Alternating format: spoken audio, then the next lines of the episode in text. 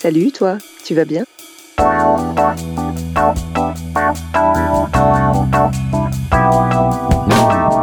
Un podcast de Bilouk pour faire connaissance avec les cyclistes du quotidien. Mais pas que. Oh là, le ton radio énorme. Et on a... La prochaine fois, je le fais faire par Fabrice Drouel pour toi. Ah ouais, ouais, très bien. je prends, je prends. Eh ben, on va commencer. Alors, il est 9h14 à Paris et à Beson. Salut Marjolaine, tu vas bien? Ça va bien et toi? Super, je suis immensément ravi de, de t'accueillir là dans ce podcast. Euh, on va faire connaissance, je vais te poser des questions qui pourront un petit peu aller puiser euh, dans l'intimité. Donc euh, là où tu veux que ça s'arrête, bah, tu, tu coupes court, il hein, n'y a pas de souci. C'est à toi de jauger ton, ton niveau d'implication là-dedans. Tu as quel âge? Alors je viens d'avoir 40 ans.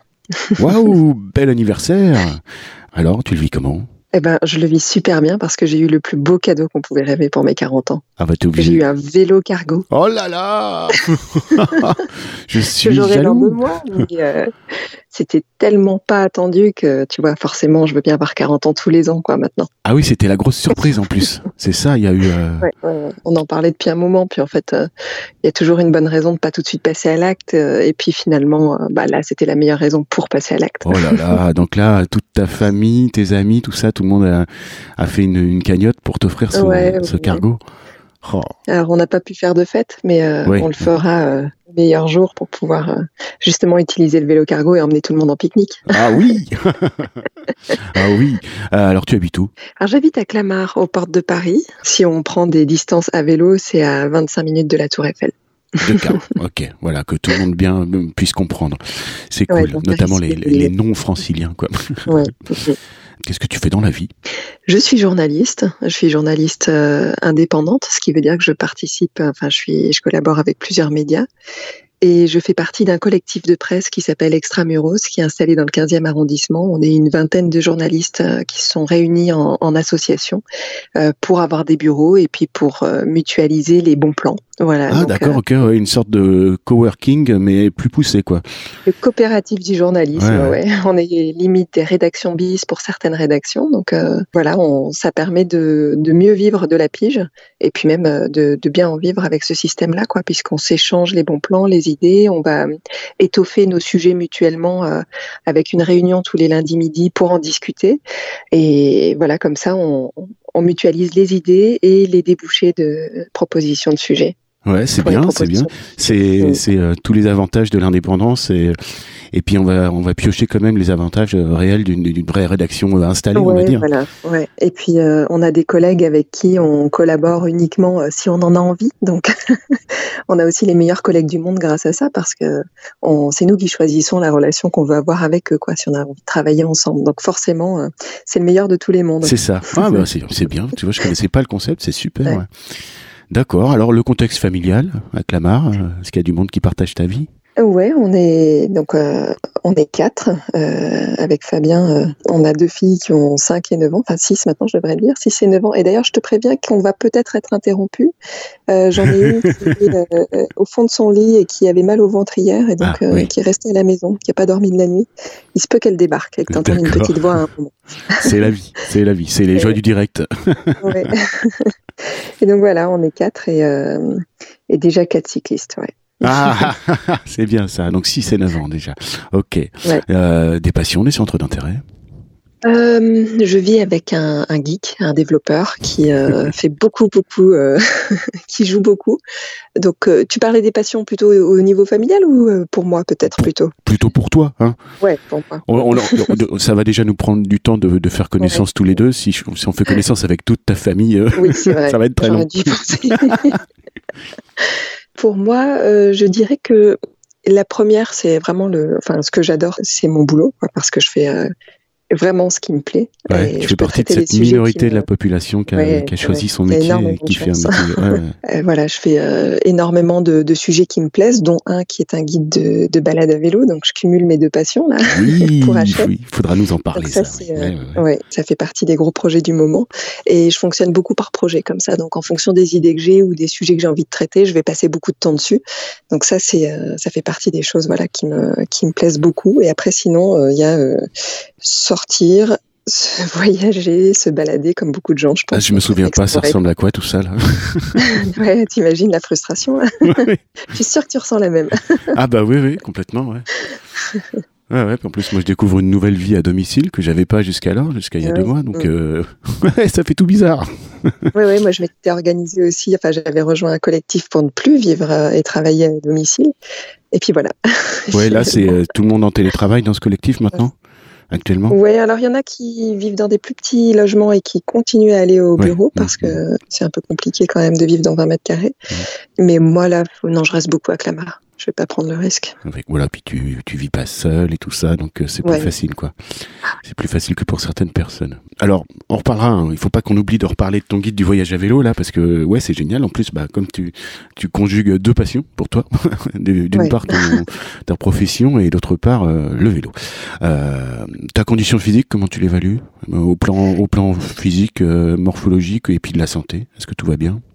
Ouais, tout va bien. Et puis, j'ai pu noter que au niveau endurance, euh, vivant, Clamart est sur une colline au-dessus de Paris. Oui, je vois et vivant euh, sur une colline, euh, je me suis rendu compte aussi que mon endurance s'était améliorée avec la pratique du vélo quand c'est devenu une pratique quotidienne. Bon, eh ça a ben vraiment fait changer la donne. Eh ben, on va entrer dans le dur. Voilà, le vélo. Et Marjolaine. Alors, déjà, est-ce que c'est connecté euh, puissamment euh, à l'enfance? Ou est-ce que, comme toute une chacune, euh, tu avais plutôt un rapport à, l'objet qui était plus de l'ordre du jouet ou, ou pour le loisir uniquement? Ouais, c'était du loisir. On habitait dans une maison vers Grenoble et euh, euh, il y avait un grand chemin avec des, ce qu'on appelle du polyéna, qui est des, c'est des cailloux locaux qui sont assez gros. Et euh, en fait, je roulais sur avec mon vélo cross sur ce chemin et il m'arrivait de pouvoir piquer une bûche et une planche et de faire des, des figures sur mon vélo. Ah ouais, ambiance, BMX, tout ça. d'accord. Ouais. il y avait le petit taquet du portail qui me permettait aussi de sauter. Enfin, je cherchais les trucs pour faire des figures. Ok, tous les prétexte était bon, euh, excellent. Ouais, donc j'essayais de faire comme euh, en équitation, tu sais, de te mettre un genou sur la selle et de faire des figures. Oh yes. pour moi, le vélo, c'était ça. Excellent. oui, donc ça n'a été que ça. mais d'accord, mais avec un, c'était, il était un peu connecté à ton quotidien quand même. Voilà, c'était pas, il restait. Ouais, c'était du jeu de la maison. T'es pas remisé pendant des mois. Non, non. Et après, on se faisait des balades euh, le dimanche en famille. Aussi, d'accord. ok, c'était culturel dans la famille, balade à vélo. Ouais, après c'était pas tous les dimanches, hein, c'était de temps en temps comme ça. Grenoble, à, à cette époque, c'était déjà, euh, ça se sentait cette culture du vélo? Bah, alors forcément. Alors c'était dans les années 80 et moi Grenoble, j'y allais euh, enfant, j'y allais très peu, donc je peux pas te dire parce que j'habite à, 25, enfin mes parents habitent à 25 km. Donc euh, c'était pas là où j'allais tout le temps. Après j'ai fait mes études là-bas et là le vélo était déjà euh, fin de fin 90 début 2000 mmh. bien développé, mais je pourrais pas te dire pour, pour quand j'étais petite. Alors après, le vélo quotidien, quand est-ce que c'est arrivé dans ta vie? Quand est-ce que le, la lumière s'est allumée Qu'il y, a y a eu un chemin de pensée? Quand est-ce que tu Alors, en fait, le vélo est arrivé euh, quand j'étais étudiante à Grenoble. Euh, avant, j'ai été étudiante à Chambéry, euh, au Bourget du Lac exactement. Et dans ces années-là, je marchais. Je, je, prenais le bus et je marchais. Après, euh, à Grenoble, euh, j'ai récupéré un vieux vélo de ville qui était trop petit pour moi. Si je me penchais trop dans les virages avec la pédale en bas, ça raclait. Euh, que je fasse attention. et ça, ça a été mes premiers déplacements quotidiens à vélo. Mais euh, en fait, je parle de ce vélo, mais je me rends compte que je loupe une étape. C'est j'ai eu un VTC qui était un VTC Carrefour que j'avais dû avoir pour mes 16 ans et que je me suis fait voler. Et après, j'ai eu ce vieux vélo, ouais. Donc en fait, c'est arrivé avant. Euh, mais c'était toujours à Grenoble, c'était bien à Grenoble. D'accord, et tu te souviens fait, ce qui a conduit euh, ton choix de te déplacer à vélo? C'était juste parce que c'était plus rapide par rapport à la marche ou... Ouais, en fait, je crois que c'est vraiment les. On a fait un peu les choses. Enfin, j'ai fait les choses un peu à l'envers. C'est qu'en fait, j'avais très très envie de faire les, des vacances en Corse à vélo avec une copine. Ouais. Et c'est comme ça que mon vélo a atterri à Grenoble et qu'après, je me suis mis à, après ces vacances en Corse, je me suis mise à l'utiliser au quotidien. Mais ça n'est pas venu avant. D'accord. T'as fait as fait la Corse à vélo en itinérance ou? Ouais. On a ah fait oui, en mode sacoche et tout. Oh là là. Ouais, ouais, en mode sacoche. Et c'était ma première utilisation euh, réelle du vélo, quoi. ah ouais, donc toi, pour la première fois, tu vas faire de la montagne, quoi. Les petites routes de Corse euh, avec les voitures qui te passent à ras, ouais, ouais. On, bon. on direct. Rock'n'roll. T'avais quel âge à l'époque, là? Euh, 20 ans, je pense. 20 ans, d'accord. C'était en, en, 2000, je crois. Oh là là, Et j'avais une tante en fait qui avait raconté que quand elle était jeune, elle avait fait la Corse à vélo et ça m'était resté dans la tête et je m'étais dit mais ça c'est l'aventure, c'est vraiment le truc qu'il faudra que je fasse. c'est marrant, t'es pas la première femme qui nous raconte que ça, ça a commencé par euh, un voyage à vélo euh, absolument pas préparé par la pratique quotidienne, c'est-à-dire euh, from scratch, boum, tu pars, tu fais un voyage à vélo et après bam, ça te fait glisser vers l'usage quotidien. Ouais, ouais, ouais. D'accord. ça a été vraiment dans ce sens-là. C'est, euh, on a débarqué là-bas, on a trouvé comment euh, prendre le train à Valence, euh, descendre, prendre un ferry à Marseille et hop, on passe la nuit sur le bateau et on se retrouve à Bastia et on se dit bon. Alors, la carte, on a vu qu'on voulait partir où? Et voilà, c'est parti. On était avec notre carte, notre Lonely Planet, on regardait où il y avait un camping et pouf, on se faisait des. Alors, au début, c'était des étapes qui pouvaient faire une trentaine de kilomètres. On était mmh. un peu. voilà, on, tâtonnait un peu. Oui, c'est très montagneux là-bas quand même. Oui, alors quand on reste sur les côtes, ça ah va, mais on peut avoir des cols, même sur les côtes. on en a eu, on se souvient de certaines montées, mais ça fait le charme aussi. les montées où on dit beaucoup de gros mots. bon, bah, c'est bien comme expérience de vie, ça, parce que ça, ça vient tordre le cou à, toutes celles et ceux qui ont envie de voyager à vélo, mais qui se mettent toujours des barrières, un petit peu, un petit peu comme ceux qui ont envie de se déplacer à vélo, mais qui se mettent des barrières euh, ou des idées reçues qui vont les bloquer, et ça met du temps à se casser. Et en fait, bah, le... ouais, ouais. Nous, on avait repéré qu'il y avait un train entre Bastia et, Calvi et qu'on pouvait peut-être prendre un peu ce train. Mmh. Euh, voilà, on s'était trouvé des alternatives au cas où. Des filets de sécurité, ouais, super. Voilà, puis on se laisse 15 jours pour faire Bastia-Ajaccio, puis en fait, au bout d'une semaine, on était à Ajaccio et on s'est dit mince, du coup, on va faire une semaine de camping. demi-tour, demi-tour.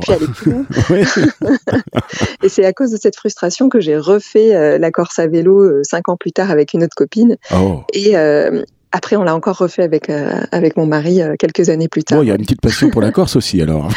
bah, c'est devenu un peu le gimmick, tu sais. Tu, à chaque fois, tu vas un peu plus loin, puis tu dis, ouais, en fait, on aurait carrément dû faire le tour. Ah, oui, tu viens à faire le tour. ah oui, c'est un grand classique, le tour. Donc, ça, c'est calé? C'est prévu? Euh, Ça, on l'a fait déjà. Ah, le tour total, d'accord. 2009, ouais. Ok, ça représente quel kilométrage? Alors ça, c'est une colle, parce que comme ça date de 2009, je m'en souviens plus. Ouais. Bon. Euh, mais j'ai un, blog. Alors pour ceux que ça intéresse, j'avais fait un blog euh, qui s'appelle Corsica Vélo sur WordPress et je raconte les étapes et les difficultés des oh, étapes. Oh, ça c'est de l'or, c'est super. Des gens euh, qui viennent encore me mettre des commentaires en me disant ah merci, on se demandait justement. ah oui, mais c'est voilà, c'est hyper précieux ça. Ah bah super, bah voilà, on, mettra ça en lien dans la description du, du podcast. Ah oui, génial, super. Il n'y a rien de mieux que de partager. Bah oui, c'est encore une fois, c'est connecté à ton, à ta profession. Ouais, j'ai envie de partager. C'est ça, ouais, ouais, ouais, Encore la démarche un peu de, de la journaliste euh, qui te colle à la peau, même quand tu fais du vélo. Excellent. Alors, donc, euh, de ce que je comprends, tes trajets euh, quotidiens de Clamart à Paris 15e, c'est ça on, va se mettre hors Covid. Hein. C'est à peu près quotidien que tu vas dans, dans le 15e comme ça? Alors non, c'est pas quotidien. J'y vais deux fois par semaine euh, en général au boulot. Donc là, c'est une vingtaine de minutes hein, pour aller à Vaugirard, c'est vraiment pas loin. Mmh. Et c'est beaucoup plus rapide que évidemment que par les transports. Ouais, Je gagne 10 minutes en gros, ouais. Enfin 10 minutes à l'aller et 5 petites minutes au retour parce qu'il y a une y a montée. La montée. Alors tu es sur quel vélo? Alors j'ai eu euh, un VTC Giant là jusque il y a peu, et puis euh, à l'automne en fait je me suis acheté un, un fitness sur les conseils d'un certain Bilouk. Parce que cet été en fait euh, mon vélo était parti, on l'avait on l'avait envoyé chez mes parents pour les vacances, et puis en fait on avait déposé les enfants, la voiture et les vélos déjà sur place en prévision de nos futures vacances, et on était remonté en train, donc j'avais plus de vélo pour me déplacer, et ça devient impensable quand on s'est mis à uniquement se déplacer à vélo. Donc j'ai emprunté des vélos à des copains, et une copine notamment m'a passé c'est euh, un rock rider, je crois, qui avait des roues plutôt fines, qui avait une position plus sportive que le mien. Et je me suis dit, mais voilà, on est mieux, quoi. Et puis pour la montée qu'on a à Clamart, c'était beaucoup plus adapté, en fait. Je me suis rendu compte que j'étais bien mieux dessus. Et donc j'ai lancé sur Twitter un petit message en disant oh là là, euh, j'aimerais bien mon vélo idéal, il serait comme ci, comme ça, avec des roues plus fines, avec un cintre droit, euh, un peu plus sportif. Et là, c'est là que tu m'as répondu, mais ce qu'il te faut, c'est un fitness. ah, je l'ai dit clairement, c'est. Oh là là. Ah ouais, ouais. Ah ouais, ah ouais. Alors, du coup, j'ai honte parce que après, tu as eu un petit moment de doute où tu m'as recontacté, tu étais un peu euh, tremblante et tu te disais, est-ce que j'ai pas fait une erreur euh En fait, comme euh, dans les magasins, les... le vélo que j'avais choisi au départ, alors après, je me suis refait conseiller, hein, tu vois, quand même, par des. en boutique cycle. Et en effet, ça, ça semblait convenir. J'avais choisi un Scott Metrix euh, qui avait l'air très bien, mais qui n'est jamais arrivé en magasin à cause des ruptures. Et c'est comme ça que je me suis rabattue sur Canyon, un vélo que j'avais pas pu essayer. Donc j'étais un peu dans le doute. Quoi. Je me disais, est-ce que j'ai choisi la bonne taille? Est-ce que j'ai hésité pendant des siècles? Et j'étais un peu embêtée. Et en fait, c'est juste que la position changeait pas mal de mon VTC. Et maintenant, je suis bizarre sur mon VTC. Je me sens mieux sur mon fitness. Ah ok, d'accord. Il a fallu que tu te l'appropries. En fait, c'était euh, un, changement trop brutal d'un coup pour pouvoir bien l'apprécier euh, directement. C'est ça. Parce qu'il est plus ramassé en fait. Donc j'ai une position un peu plus serrée et, plus euh, et j'avais pas l'habitude. Euh, je pense que le vélo était un peu plus grand celui de ma copine, donc j'avais pas cette sensation là. Et maintenant je me sens un peu comme une grue sur mon VTC, alors que c'était pas du tout le cas avant. Quoi. Parce qu'effectivement le cadre est un M sur le Giant et un S sur le le canyon et du coup voilà il est un peu plus petit un peu plus, ramassé, c'est plus il va t'offrir plus de rendement pour le, les trajets quotidiens. Et je le vois mais, mais il serait peut-être pas très adapté euh, à la longue distance et le voyage à vélo du coup parce que la position est pas assez confortable ce qui fait que peut-être qu'il va falloir encore un autre vélo un jour. et là, je, je, pense de temps en temps, maintenant j'ai une pensée émue pour mes voisins. Je me moque régulièrement de ces de, voisins qui sont en face de chez moi et qui ont cinq véhicules, sept et qui en ont sept en comptant les scooters. Et je me dis, mais en fait, bientôt, je pourrais plus me moquer d'eux. Je fais la même chose avec mes véhicules à moi qui sont des vélos. Tes voyages à vélo, c'est sur ton VTC Giant euh, Jusque-là, ça a été juste sur le VTC parce que j'avais que celui-ci. Ouais, ouais c'était ton vélo à tout faire. Et là, maintenant, tu, tu, as glissé, euh, crise de la quarantaine oblige, tu as glissé vers euh, une perspective d'avoir un vélo pour chaque usage. Oui. Je vois le tableau. non, mais on va être raisonnable. Là, déjà deux vélos en une année, c'est énorme. ouais. tu sais, moi, j'ai des copains qui ont un cargo pour faire les courses et un cargo pour transporter les enfants. Il fallait qu'il y ait deux cargos. si, si, mais bah, là, ça, ça, devient de la folie. Mais c'est juste un prétexte pour posséder l'objet, en fait. Et puis on est en région parisienne, nous on pourra pas faire ça. bon alors, euh, évidemment, avec ton statut d'indépendante, t'es amené un petit peu à sillonner Paris dans tous les sens, pour aller dans divers endroits et tout ça. Voilà, quand t'as des piges à gauche, à droite euh, sur site, euh, la question se pose jamais. T'es toujours en selle, même si c'est rigoureusement à l'autre bout de Paris? J'ai essayé, à chaque fois, je me pose la question, je me dis, oh, peut-être que je pourrais. En fait, ce qui me fait hésiter parfois, c'est le fait de pouvoir se poser pour pouvoir lire des choses, pour pouvoir travailler un peu ah euh, dans les transports. Et c'est ça, de temps en temps, qui me fait hésiter, mais en fait, je n'y arrive pas. Je le fais très, très rarement. Parce qu'à chaque fois, je me rends compte que le vélo va être plus efficace et même quand je vais jusque dans le fin fond de, du 19e, là, j'arrive pas à faire autrement que prendre le vélo, quoi. Ouais. Et, surtout maintenant que quand on arrive aux portes de Paris, on ne fait que de la piste cyclable. c'est vraiment difficile de. on a envie de tester, quoi. J'ai pas encore pu tester toutes les pistes, donc mm. il faut y aller, il faut aller voir. tu pars à l'aventure euh, en plein Paris. c'est ouais, bien. Ouais, ouais. Et puis, ouais, plus ça va et plus c'est agréable. Et non, j'ai pas. Enfin, le... c'est très difficile du coup d'arriver à me convaincre de prendre les transports en commun, quoi.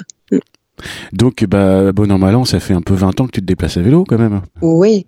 Ouais. Après, il y a eu des, des périodes d'arrêt parce que j'ai vécu à Londres. À Londres, je me déplaçais pas à vélo. C'était avant la folie Boris Johnson. C'était en 2007-2008. Donc, euh, euh, c'était juste euh, au moment où il arrivait. Donc, il n'y avait pas du tout de vélo. il n'y avait pas de culture à vélo. ce moment-là. Non, du tout.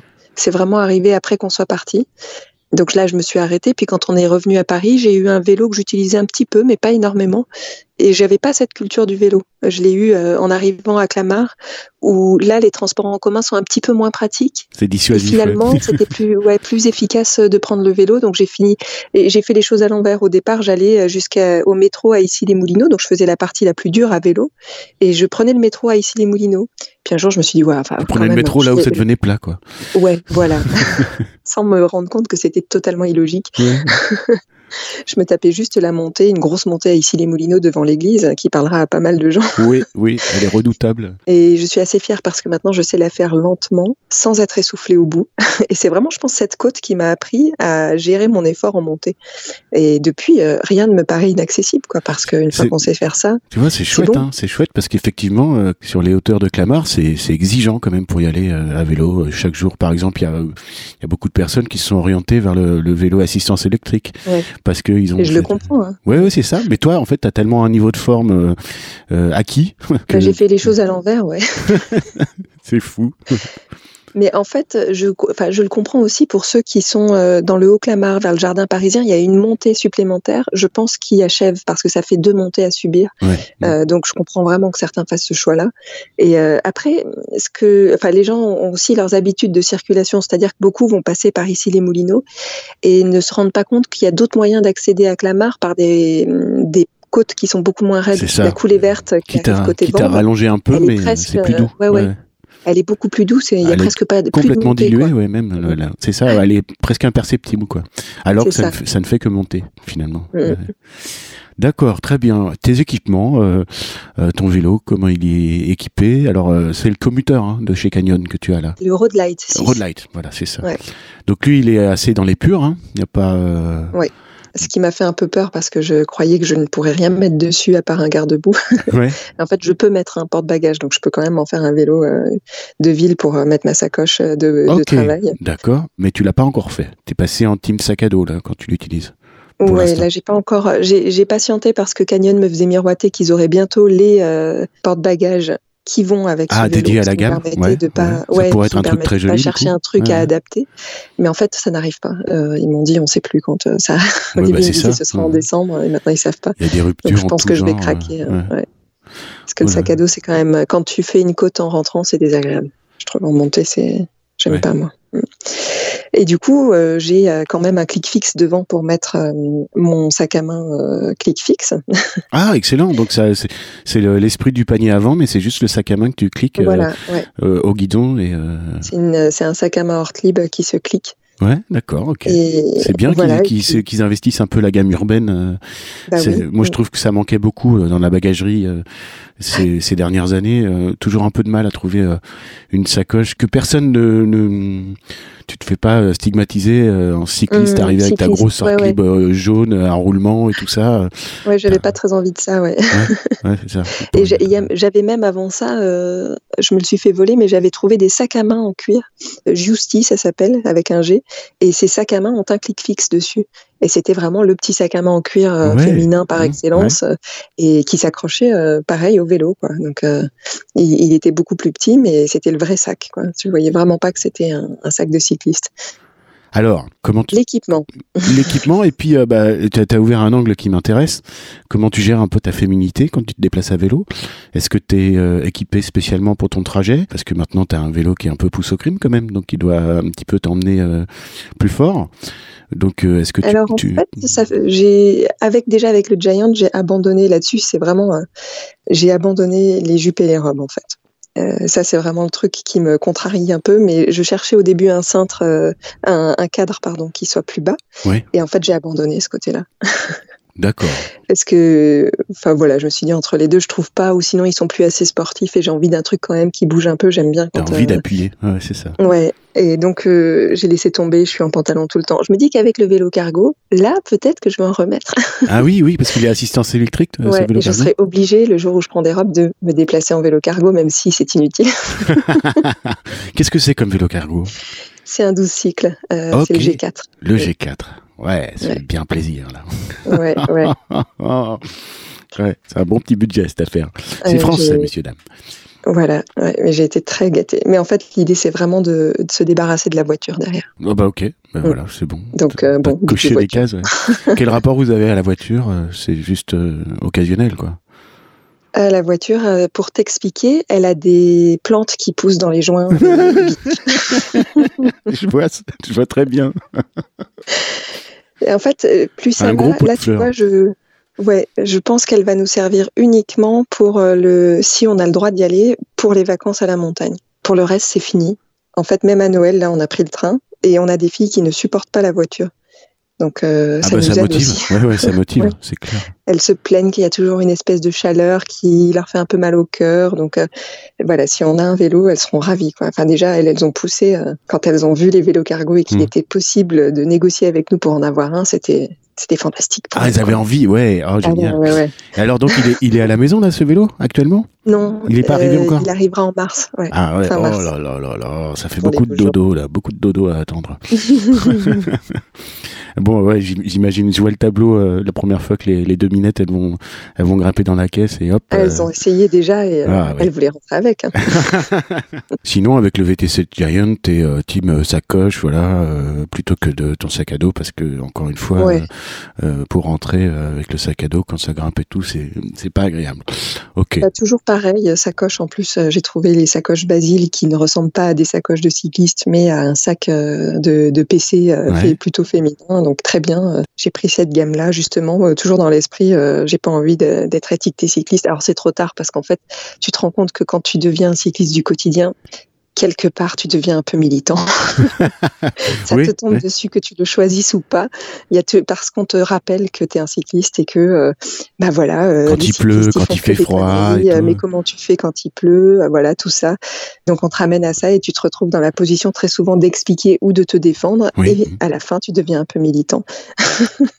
Quel rapport t'entretiens avec ce phénomène-là, la machine à café euh, Typiquement, voilà, quand t'arrives et que t'as toujours les mêmes, euh, les mêmes réflexions. euh, il y avait un orage et puis tout le monde te dit ah mais t'es venu à vélo quand même, c'est courageux. Ou quand il fait froid, ou enfin tous les Alors là-dessus, j'explique. Ouais, j'explique volontiers, tu vois. Je, je trouve ça plutôt marrant de leur dire, bah en fait, euh, regarde, j'ai que la bouche de tremper parce que je suis bien équipée. Ouais, ouais. J'ai un casque à visière, j'ai une cape ou alors euh, j'ai un Kawaii XXL quand la cape euh, me fait peur avec le vent. Ouais. Et je mets le Kawaii sur mon manteau euh, classique parce que toujours j'ai pas envie d'avoir des équipements de, de cycliste, mais euh, de rester avec mes, mon manteau tradi et ma Mhm. sacoche tradi. et j'ai un pantalon, le pantalon de D4 avec les surchaussures et donc j'arrive, je suis sèche. Quoi. Après c'est vrai que ça met du temps de s'équiper avant de partir. Mais ça sera toujours moins de temps que d'attendre des transports en commun sous la pluie. Donc, voilà, euh, exactement. je l'explique volontiers. Ouais, ouais, c'est En ça. revanche, quand on commence à m'expliquer que les cyclistes ils font que des conneries, euh, je coupe vraiment tout de suite court à la conversation. J'ai pas envie de de devenir la défenseur euh, de, de tous les cyclistes. J'explique que je ne me verrai pas lui dire à une personne il y a vraiment énormément d'automobilistes qui font des conneries et je lui demande d'avoir la même euh, attitude Ouais, avec moi euh, mhm. en tant que cycliste. Je dis écoute voilà, on, on va pas partir là-dessus parce que de toute façon c'est c'est pas cohérent. Tu sais pas comment je conduis et je sais pas comment tu conduis toi quand tu es en voiture, mais ça me viendrait pas à l'idée de te reprocher ce que font tous les automobilistes. Donc euh, changeons de sujet. Bien Voilà, joué, bien joué.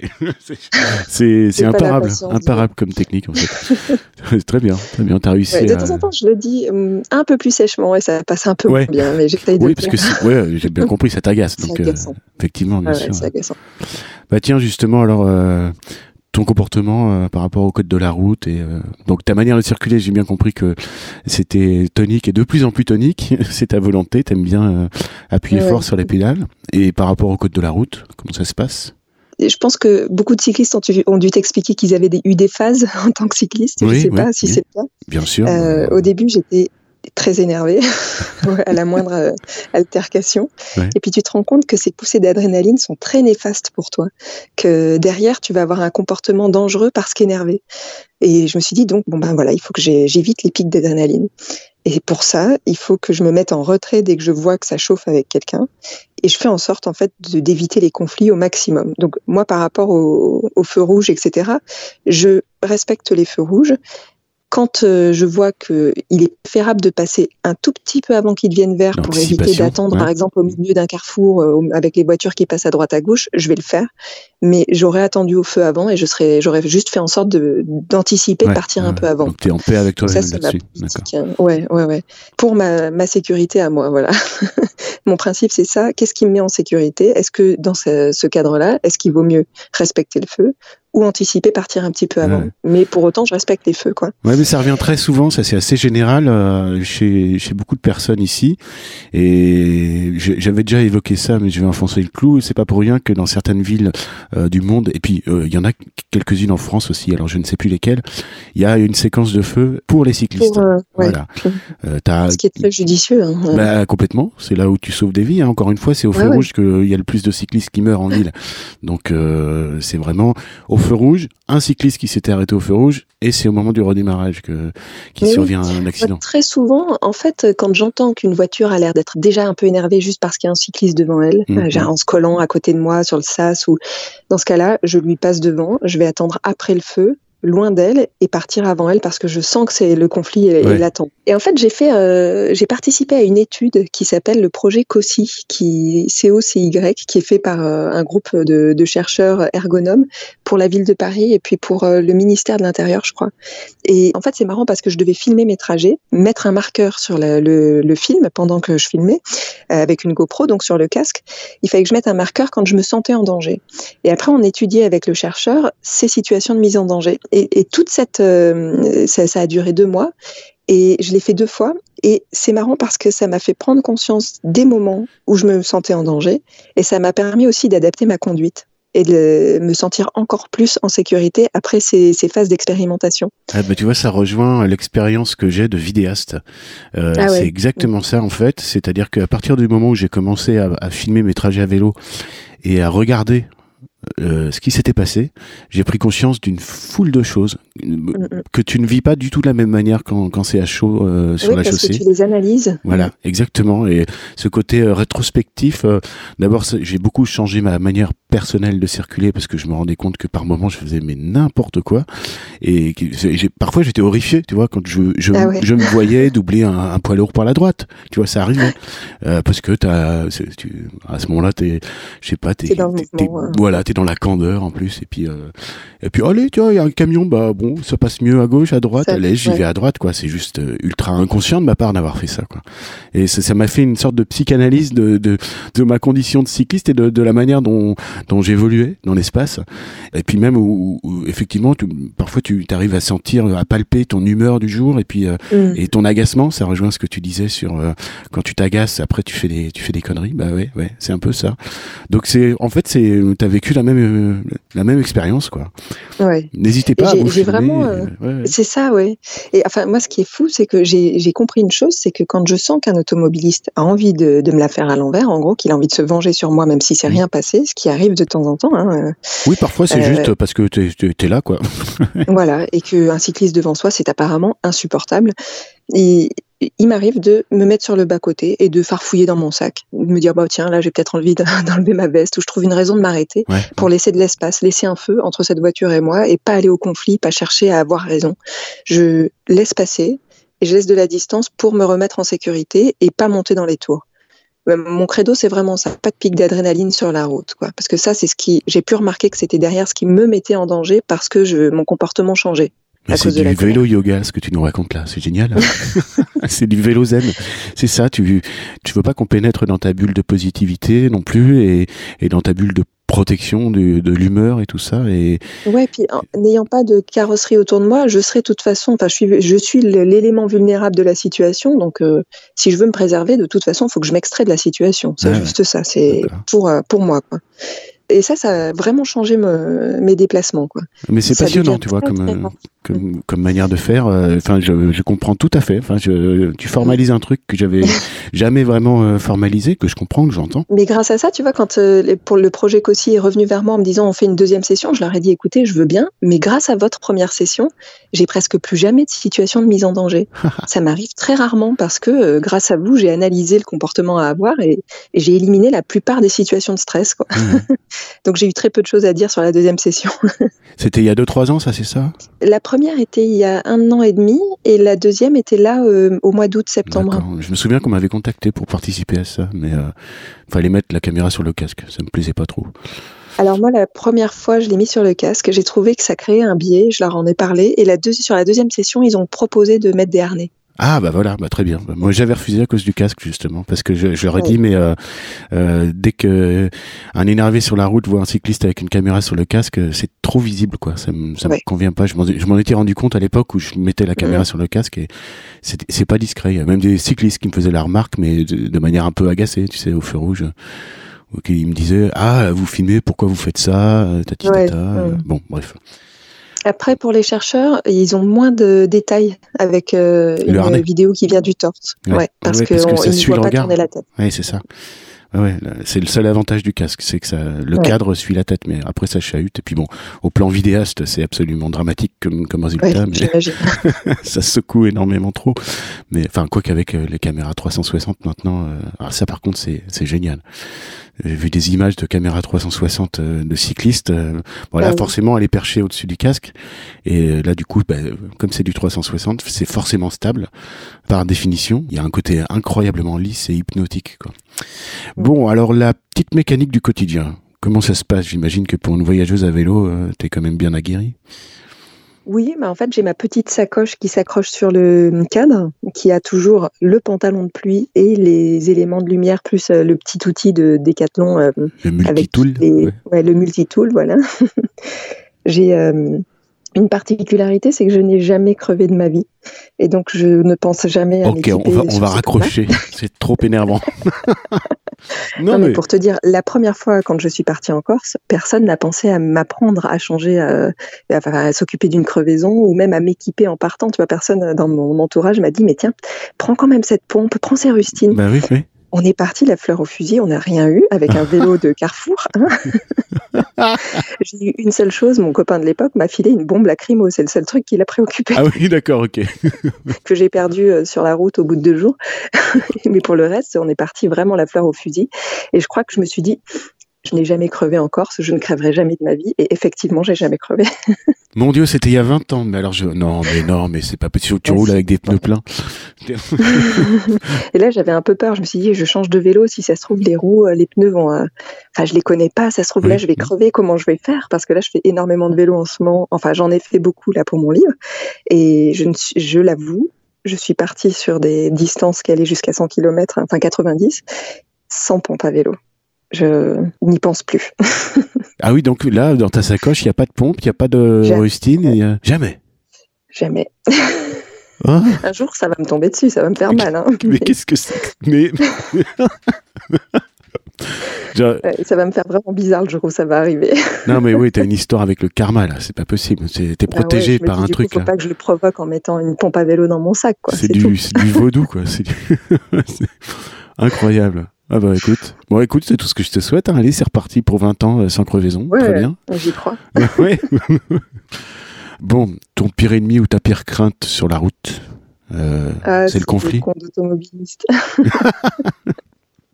c'est le crétin qui, qui, va chercher à te prouver que tu fais n'importe quoi à vélo alors que ça m'est arrivé ça de, doubler euh, une voiture à l'arrêt euh, et d'avoir une voiture qui force euh, et qui me double pendant que je doublais en me disant vous avez pas mis votre bras. Oui, on est en montée. je suis en train de doubler en montée, je mets pas mon bras. Tu j'étais devant toi, tu savais que j'allais doubler, j'avais pas resté pour te laisser passer quoi. Je suis en route là, je, je roule.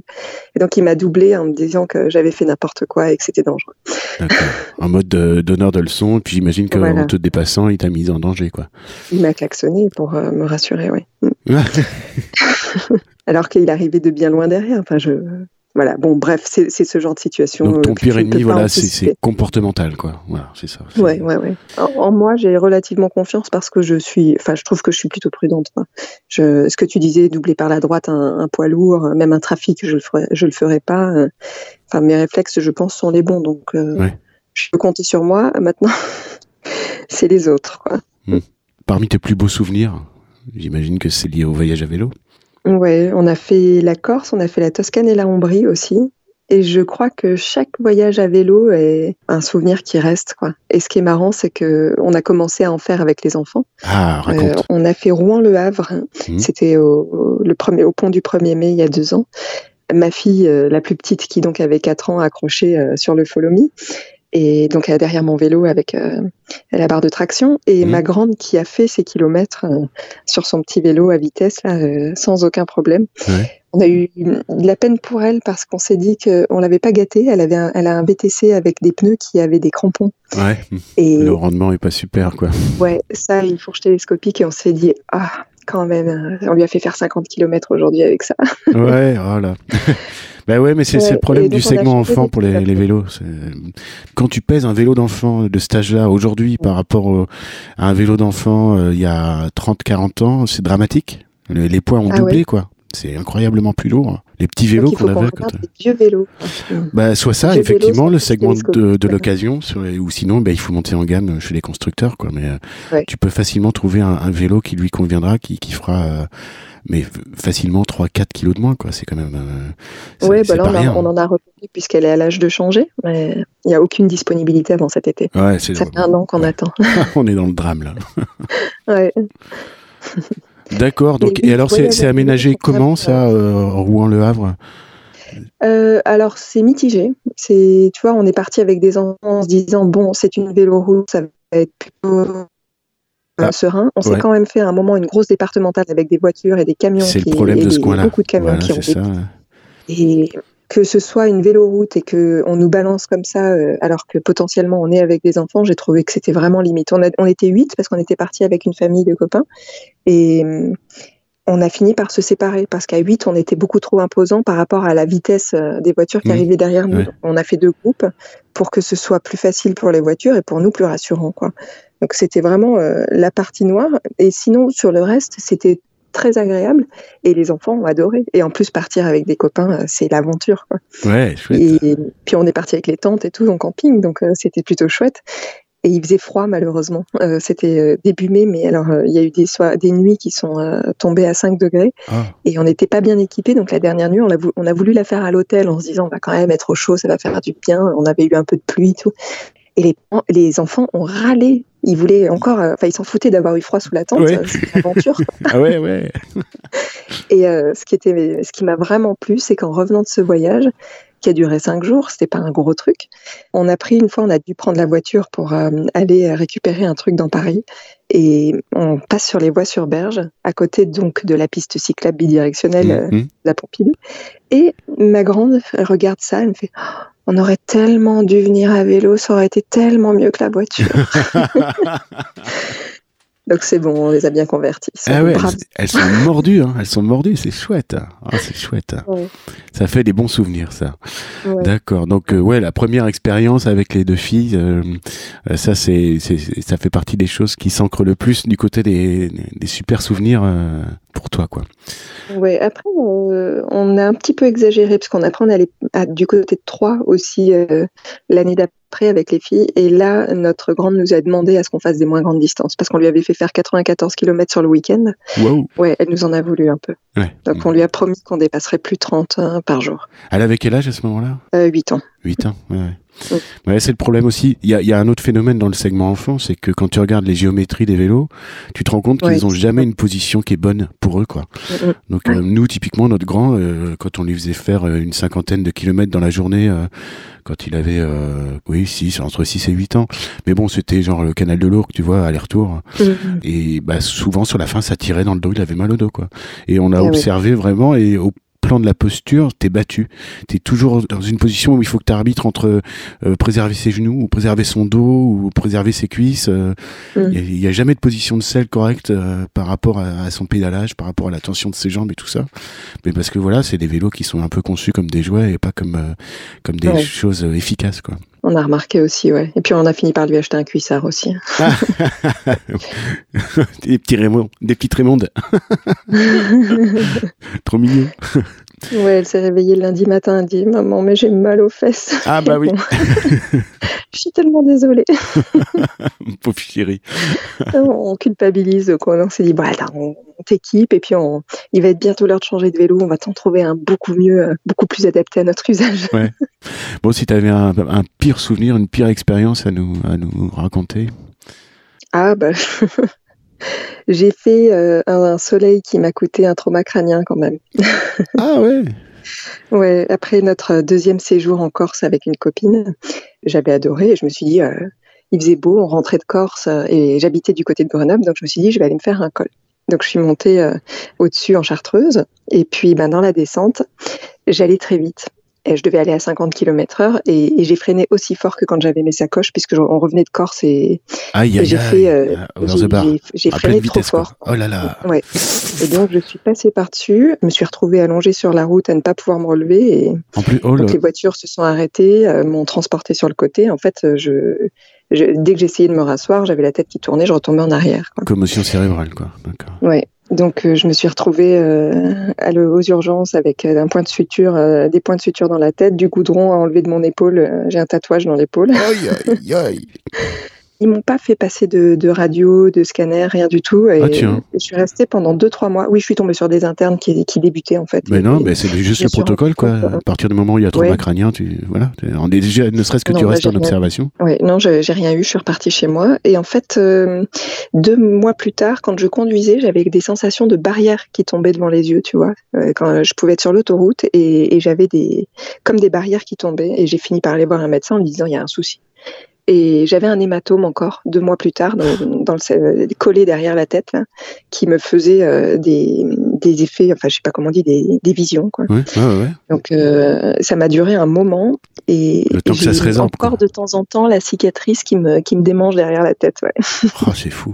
donc j'ai un souvenir, hein, donc voilà. Ouais, c'est assez traumatisant ça. Hein. Le... Ouais, ouais. Puis en plus j'étais partie avec une casquette, donc. Euh, le casque n'était pas là. Et on m'a dit qu'à cette vitesse-là, le casque aurait explosé et peut-être qu'au contraire, il aurait fallu enlever des morceaux dedans. Donc, euh, je ne sais pas. Bon, bah, je suis content de te parler aujourd'hui. Ça fait plaisir. Euh, donc, ta manière de réagir aux, incivilités euh, sur le moment, et eh bah, tu as déjà répondu à cette question. En fait, tu te préserves et puis tu désamorces le plus possible. Quoi. Ouais, en fait, tu vois, par exemple, du côté de Sèvres, là, dernièrement, j'ai un mec qui s'est mis à hurler derrière sa vitre je ne sais pas pourquoi, parce que je, vraiment je lui avais strictement rien fait. J'avais même un sas cyclable, j'étais devant, euh, je ne le gênais pas. Et euh, il s'est mis à hurler contre moi derrière sa vitre. J'ai même pas tourné la tête, j'ai regardé, j'ai vu que ça s'adressait à moi.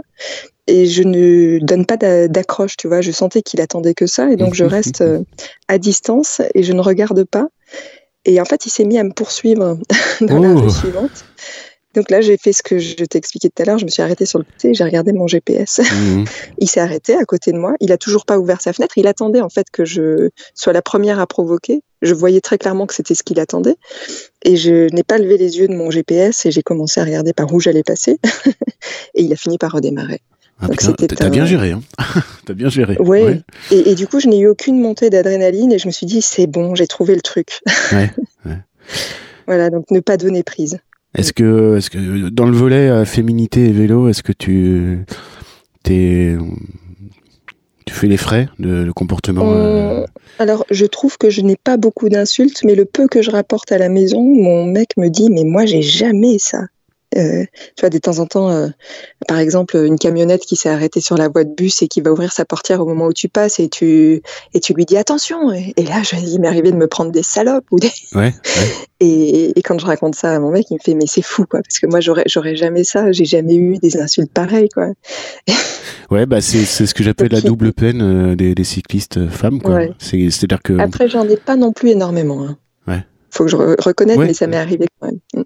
D'accord, ok, mais c'est pas un truc qui est central dans, dans, dans ton militantisme autour du vélo. Euh, non. Voilà. Comme on peut, on peut le lire, on peut le palper euh, dans la vélosphère. Euh, d'accord. Ouais.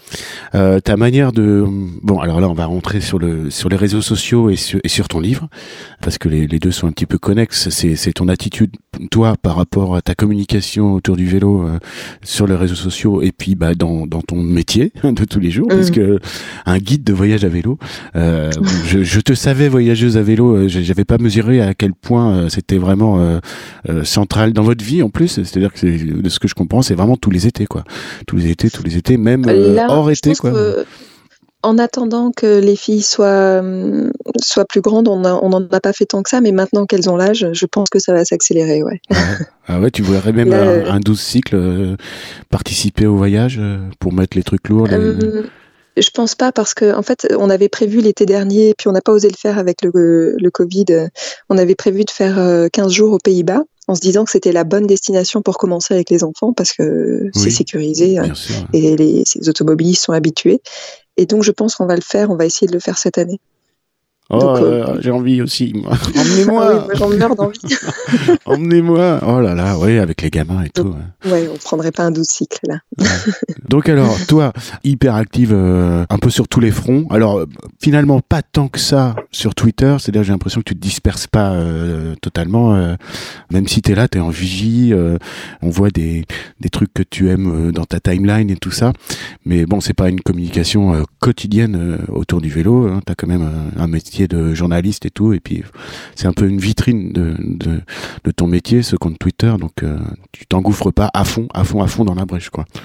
En fait, euh, moi, il y a une chose qui me dérange sur Twitter, c'est un discours que, euh, quand je suis arrivée sur Twitter, je me suis dit, ils ont raison, ceux qui disent qu'il faut pas toujours mettre ce qui est négatif, euh, parce qu'on a tendance à venir pour se déverser aussi un peu, et notamment quand il nous est arrivé une crasse, on a très envie de le raconter, de partager sa colère. On a un exutoire, ouais. Mmh. ouais. Et en fait, on donne une image de danger, l'impression que circuler à vélo, c'est se mettre en danger. Et j'avais pas envie de ça. Donc tout ce côté-là, je vais pas en parler ou très très rarement. Il faut vraiment qu'il m'arrive une crasse pour que je l'évoque euh, sur Twitter. J'ai eu un bus qui s'est amusé une fois à me coincer là récemment et j'ai pas pu m'empêcher euh, quand la RATP m'a répondu de quand même en parler un peu. Mais il faut euh, il faut que ce soit un gros truc pour que j'en parle ou qu'il y ait une bonne raison. Ouais, un bus ça c'est gros. Ouais, c'est une grosse raison, une bah grosse raison bien effrayante. Ouais, c'est clair. Mais voilà, non, je me dis ça et il y a une chose que je supporte pas, c'est les vidéos angoissantes. Je suis mmh. incapable de regarder ces vidéos de qui me font monter l'adrénaline, toujours ce truc, euh, même si je suis pas sur mon vélo parce que je me sens, euh, euh, voilà, j'ai pas envie de les regarder, donc je les passe. c'est-à-dire des vidéos d'incivilité vécue où on a concentré que sur ce moment-là. en danger, ça je peux pas. Hmm. Je les regarde pas. Hmm.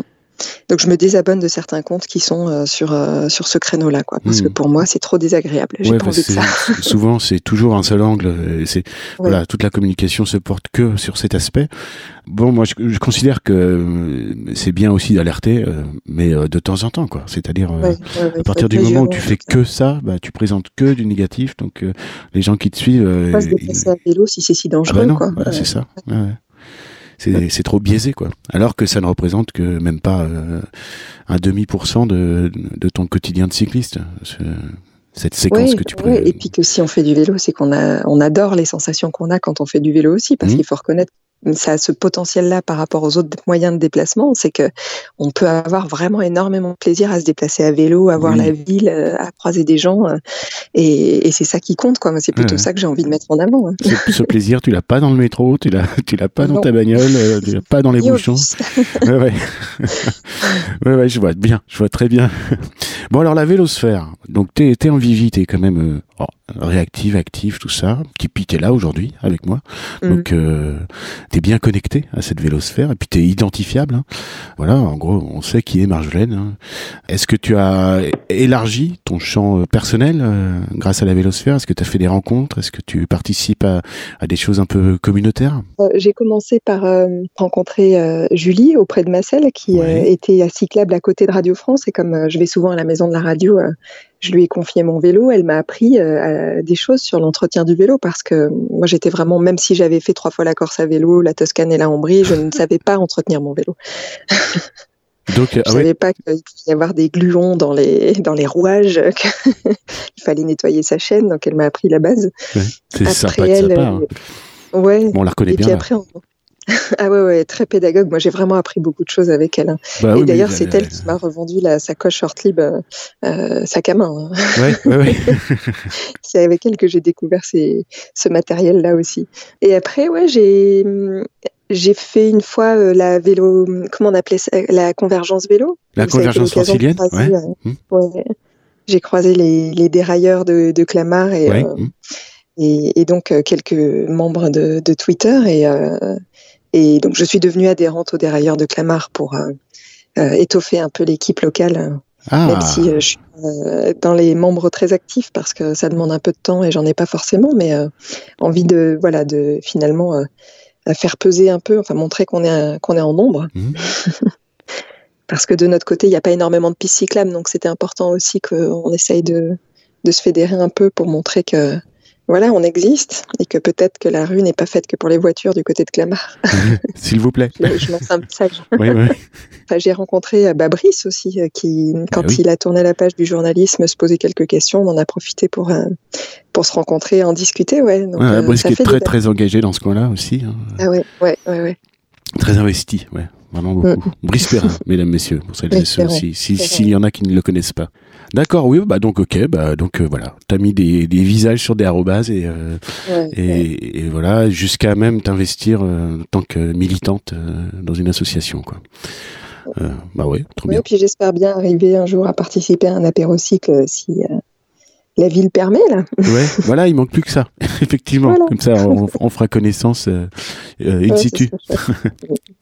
Euh, c'est quoi l'idée reçue sur le vélo qui t'agace le plus? On avait parlé un peu de la machine à café justement au début. Hum, c'est le manque de respect.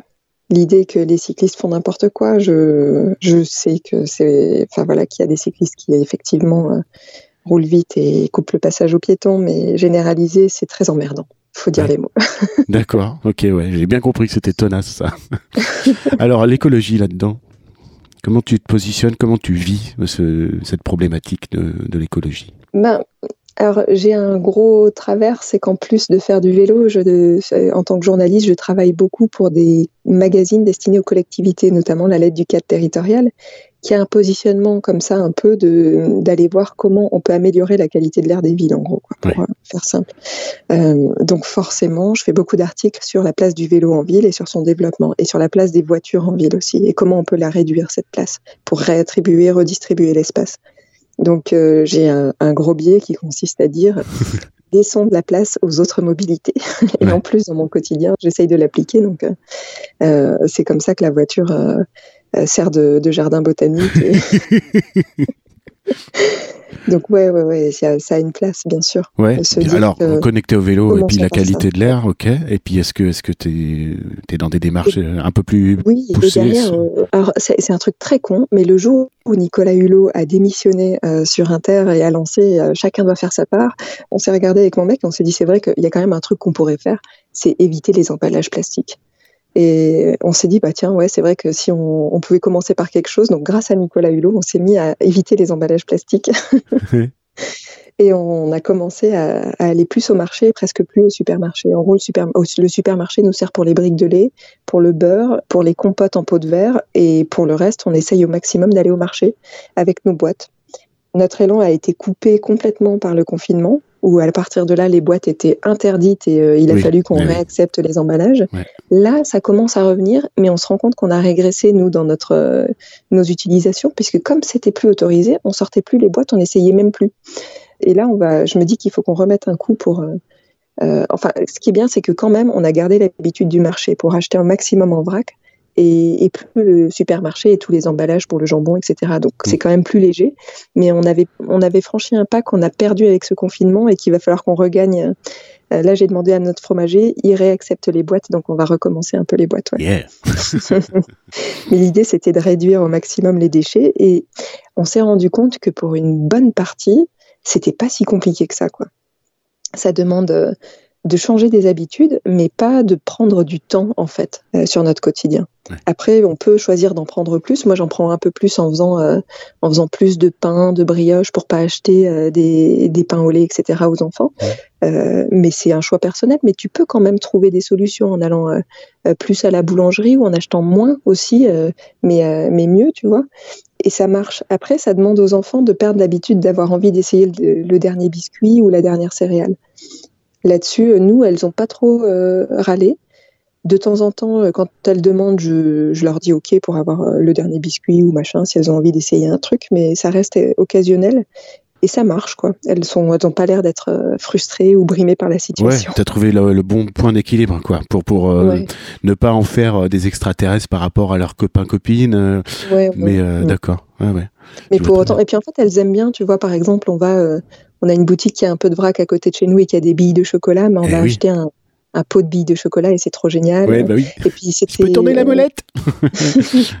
et ma fille, quand elle a porté ses yaourts à boire fait maison à la à l'école, en fait, quand les copines venaient à la maison, elles disaient Oh là là, j'aimerais trop goûter un des yaourts à boire d'Alice. il y avait un petit peu un côté comme ça. Finalement, ça les tentait bien, quoi. C'était trop chouette. Donc ça marche. oui, mais c'est la nouvelle génération. Ils sont, ils seront beaucoup mm. plus ouverts, quoi. Ouais. Que, que, et puis ils comprennent euh, très facilement, en fait. Puis il y a une partie euh, de, de jeu, c'est que finalement, tu leur dis bon, du coup, euh, mercredi après-midi, ce que je fais souvent parce que je travaille pas le mercredi après-midi, c'est que je leur propose de faire les, les, goûters de la semaine, quoi. Donc elles vont faire les cookies, elles vont faire. Donc finalement, ça fait une activité aussi ensemble, et, et, voilà, ça convient à tout le monde. Et Dieu sait que les enfants adorent faire de la pâtisserie, c'est ce qui. Bah ouais. Bon, alors pour finir, Marjolaine, est-ce que tu aurais un message à faire passer euh, Tenter. Bien, un mot. Excellent. Ouais, tenter, c'est ça. Euh, c'est là, enfin, je me rends compte dans tous ceux qui en parlent, c'est qu'au début, ils ont essayé, quoi. C'était pour voir, mais ils n'étaient pas sûrs. Et puis en fait, ah ouais, c'est pas mal. Et puis euh, t'en fais un peu plus. Enfin, il faut pas. J'ai une copine qui est un très bon exemple, je trouve. Euh, elle bosse euh, à Paris, dans le 15e arrondissement, donc pas très loin. Et il y a beaucoup de ses collègues qui sont cyclistes.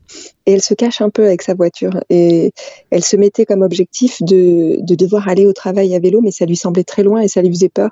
Et finalement, elle a sorti le vélo pour emmener les enfants à l'école. Je ne sais pas si elle ira un jour jusqu'à aller au travail. Je suis sûre qu'elle y arrivera. Pour l'instant, elle en est là. Mais en fait, on peut se fixer des objectifs atteignables, quoi.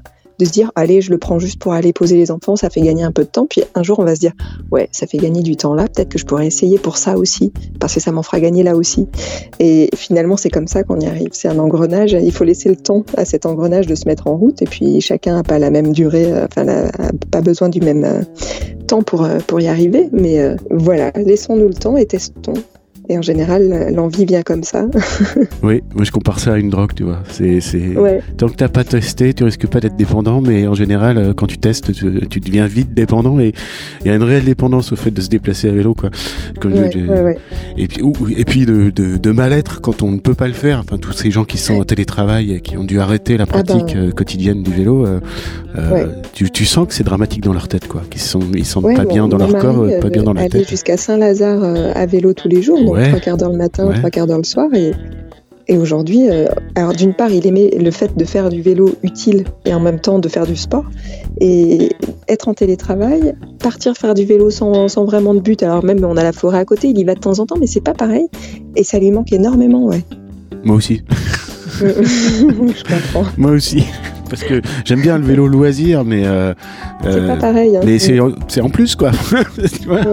Il manque ma il manque ma dose là, effectivement. Là, euh, bah, pour euh, pour euh, t'enregistrer ce matin, j'ai juste descendu un escalier, quoi, c'est tout. Ah oui, pareil. c'est nul. Bon, euh, on, va rester sur, sur ta proposition. Il faut tester, c'est très bien, c'est super positif. Merci infiniment, Marjolaine. Je te souhaite euh, bon vent dans, ton aventure avec ton guide du voyage à vélo.